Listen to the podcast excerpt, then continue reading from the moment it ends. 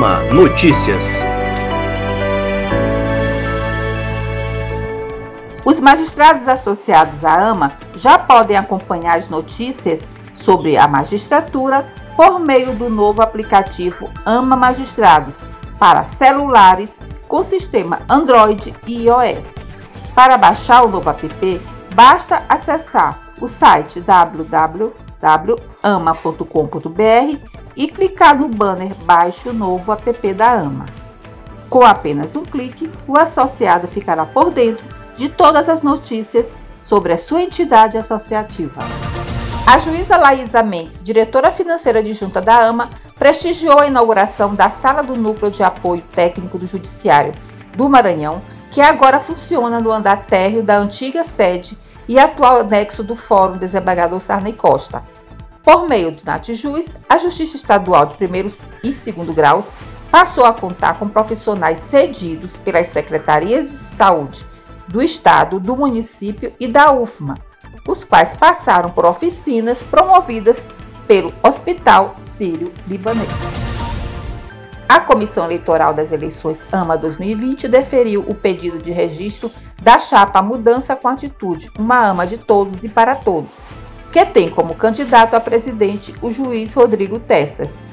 Em reunião anterior, a comissão havia deliberado que a referida chapa teria prazo de 48 horas para substituir um dos componentes, por estar filiado a partido político, contrariando as normas da Resolução 01-2020, que regulamenta as eleições da AMA. A juíza Lavínia Coelho, membro da Corte Eleitoral do TRE Maranhão e primeira vice-presidente da AMA, concedeu entrevista ao programa Parlatório, apresentado pelo jornalista Juraci Filho na TV Assembleia.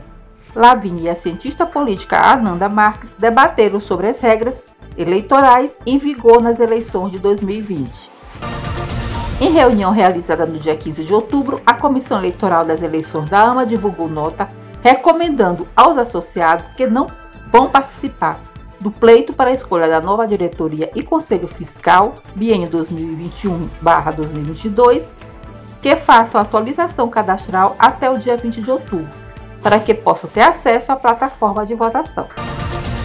E o presidente Ângelo Santos prestigiou a entrega da sala onde vai funcionar o núcleo de apoio às unidades judiciais de primeiro grau.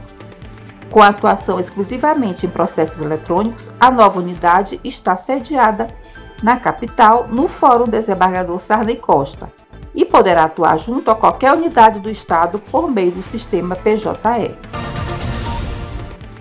Em reunião realizada na tarde da última sexta-feira, a diretoria executiva deliberou várias ações de interesse da magistratura, sendo uma delas solicitar aos associados sugestões de cursos para a ESMAN do ano de 2021, com os nomes dos respectivos formadores.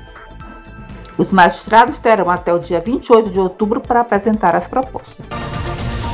E o Ama Notícias vai ficando por aqui. Para saber mais informações, acesse nosso site www.ama.com.br e também as nossas redes sociais. Retornaremos na próxima semana.